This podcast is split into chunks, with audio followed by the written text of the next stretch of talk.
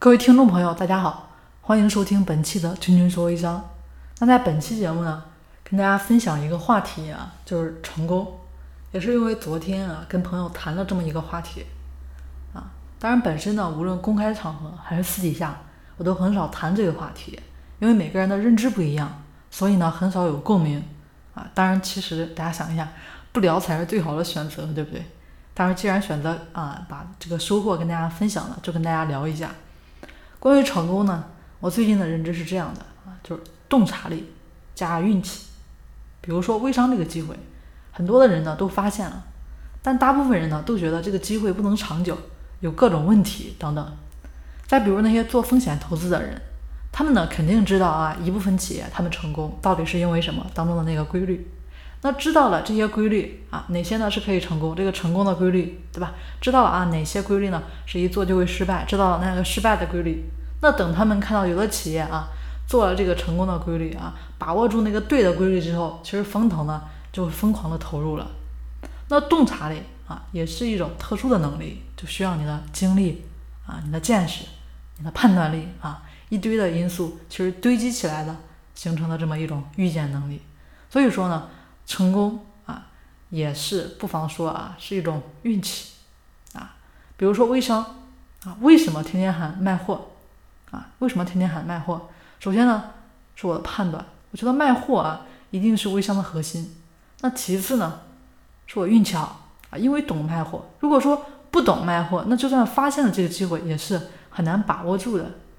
那其实大家看一下现在微商的世界上，谁不知道卖货的重要性，对吧？但是又有几个人能搞定这个事呢？啊，如果说找一些高大上的人呢来做这个微商团队，其实是玩不转的。那做微商的人啊，是一群其实相对来说是有梦想的草根。这个群体呢，用太高大上的方式进行沟通是不行的。但是如果说沟通的人呢层次太低啊，也不行啊。这个群体呢，人家也不一定买账。我能做呢，不是说因为能力啊。而是我这边呢，恰恰符合这个群体的预期啊！我做的这个坚持啊、专注啊、拼搏这些，其实呢也是很多创业者都能做到的。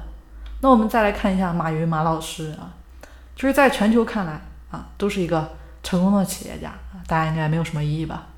但是呢，马老师呢就是搞不定社交，这个社交啊，大家不要理解平时的这个社交关系啊。